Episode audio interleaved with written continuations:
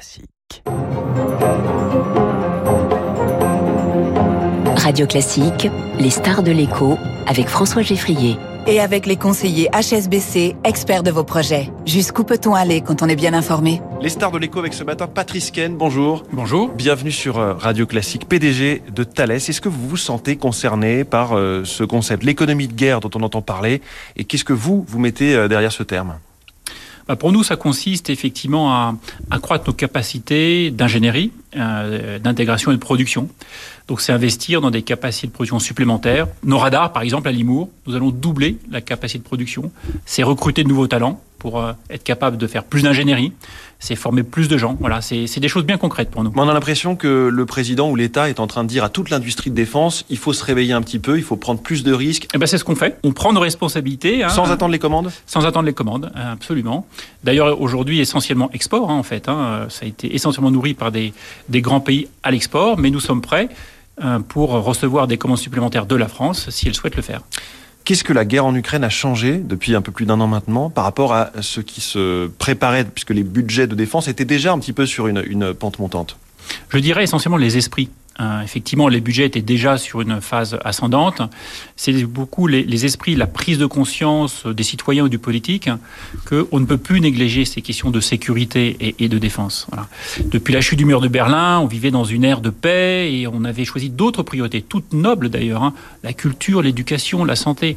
Mais remettre la défense à ce niveau aussi de priorité devient quelque chose d'incontournable pour la plupart des gouvernements en Europe. Quel a été votre rôle dans ce que la France a apporté à l'Ukraine depuis un an? Alors d'abord, c'est la France effectivement qui a apporté à l'Ukraine, c'est ses propres matériels. Alors c'est des choses que nous avions produits pour la France, mais c'est pas. ce sont les États qui livrent et non pas les, entreprises en tant que Voilà, hmm. et souvent sur stock, parce que la plupart ou la quasi-totalité des Israéliens n'ont pas de stock dans la défense. Donc c'est d'abord une question étatique. Après se posera la question de effectivement de reconstituer ces stocks, et c'est là où on appellera l'industrie pour reconstituer ces stocks. Et c'est là où là, nous c'est pas déjà commencé la reconstitution des stocks? C'est en train de commencer. C'est vraiment on, en est au, au tout début. Et pour revenir donc à l'Ukraine, il va y avoir euh, bientôt en mai euh, un radar de défense Thales, euh, radar anti-aérienne Ground Master 200. Qu'est-ce que c'est exactement? Alors c'est un système de défense aérienne. Ce qu'on voit finalement, la partie visible, la partie émergée de l'iceberg, c'est le radar.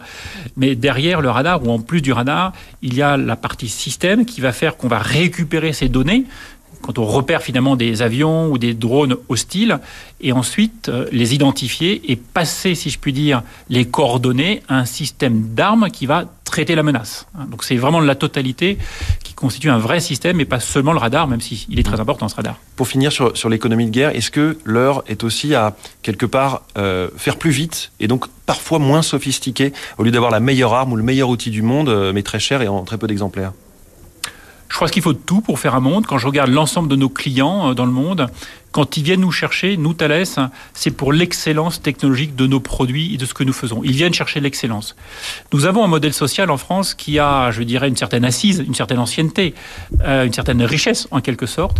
Bah, pour pouvoir, je dirais, financer ce modèle social, des groupes comme Thales, nous nous devons effectivement de nous positionner sur des marchés et des produits qui nous permettent de valoriser le mieux possible ce que nous vendons à nos clients et donc effectivement leur, leur offrir ce qu'il y a de mieux en termes de technologie. Donc vous allez continuer à être un peu en avance de phase, à parler de 6G plutôt, de, plutôt que de 5G et à continuer à innover. Ce que j'appelle toujours avoir un coup d'avance. La 6G, effectivement, fait partie, l'edge computing, le quantique, et pas seulement le calcul quantique, mais c'est les capteurs quantiques, c'est les communications quantiques qui feront que dans 5 ans, dans 10 ans, le groupe sera toujours leader sur ces marchés. Il y a un élément qui a défrayé euh, l'actualité ces dernières semaines, ce sont les ballons espions chinois au-dessus du ciel des États-Unis à une vingtaine de kilomètres d'altitude. Thales prépare son propre ballon, Stratobus. J'ai deux questions. C'est pour quand ce Stratobus? Et d'autre part, est-ce que nous, nous saurions contrer, en quelque sorte, ou au moins détecter des ballons au-dessus de notre ciel?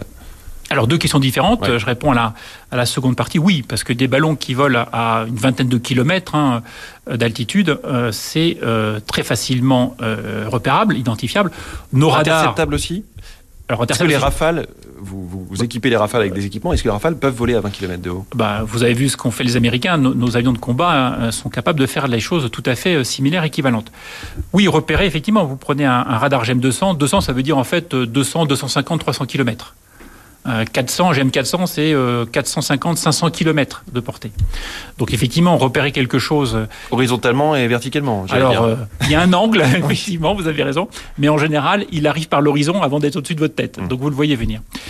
Euh, sur la première question, Stratobus, oui, c'est effectivement c'est un, ballon dit stratosphérique, donc qui va aller dans la stratosphère, c'est au-dessus de ce plafond des 20 km, hein, et qui effectivement est un endroit assez particulier où on peut mettre euh, un objet comme un ballon en vol stationnaire et l'équiper après avec un certain nombre de senseurs. Ça peut être un relais télécom, pour faire de la 5G, par exemple. Ça peut être euh, des dispositifs d'observation, si vous voulez regarder ce qui se passe en dessous, ou des dispositifs euh, d'écoute ou d'interception électronique. Donc vraiment, le ballon, si je puis dire, est ce qui va porter la mission, et ensuite vous l'équipez de la charge utile euh, dont vous avez besoin pour avoir tel ou tel effet ou remplir telle ou telle mission. Quand est-ce qu'il sera au-dessus de nous? Alors dans quelques années, je ne peux pas être plus précis parce que ça va dépendre du rythme de financement et c'est effectivement un projet qui est essentiellement financé sur euh, financement public parce que c'est difficile de faire un business plan pour de tels objets assez uniques dans le monde. Précisément parlant du financement, est-ce qu'il y a un problème avec les banques et tous les investisseurs potentiels vis-à-vis de la défense? Quand on s'appelle Thales, euh, non ou, je dirais euh, pas encore.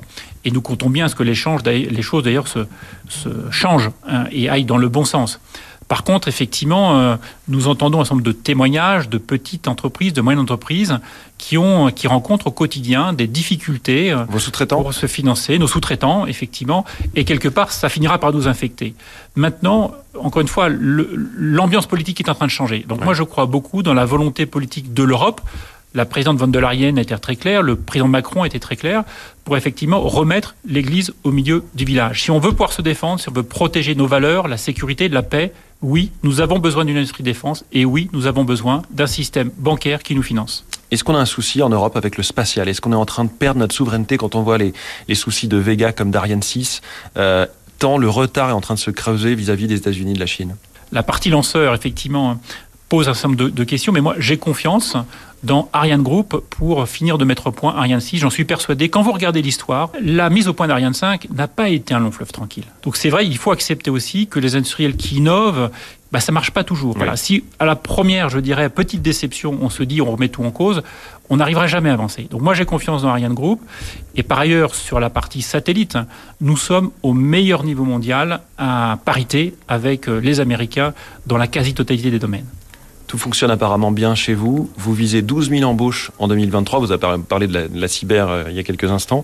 Est-ce que c'est une mission impossible vu, les tensions sur la main-d'œuvre? Bah, Nous l'avons fait. Nous l'avons fait en 2022 avec 11 500 euh, nouveaux collaborateurs. Mais est-ce que vous êtes freiné Vous pourriez euh, embaucher deux fois plus peut-être? Donc nous embauchons vraiment au rythme de nos besoins. Hein, donc effectivement, l'année prochaine, 12 000 nouveaux talents, ce sont nos besoins. Et j'ai tout à fait confiance dans notre capacité à le réaliser comme nous l'avons fait dans les mêmes ordres de grandeur en 2022. En essayant de féminiser au maximum pour euh, quasiment doubler la capacité de, jeunes gens sortant des écoles d'ingénieurs, par exemple Vraie problématique, là il faudrait un petit peu de temps pour en, discuter, mais euh, oui c'est un vrai souci que nous avons. Il faut absolument que nous puissions, euh, je dirais, nous féminiser et puis tout simplement nous, nous diversifier, avoir, je dirais, des talents aussi divers que possible. Mais la féminisation pose un vrai problème et qui remonte probablement à l'école ou même dans la cellule familiale.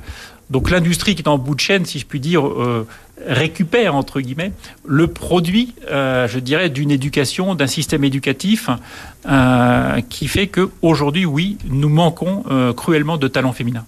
Merci beaucoup, Patrice Ken. Merci à vous. Le PDG de Thales, la star de l'écho ce matin sur Radio Classique.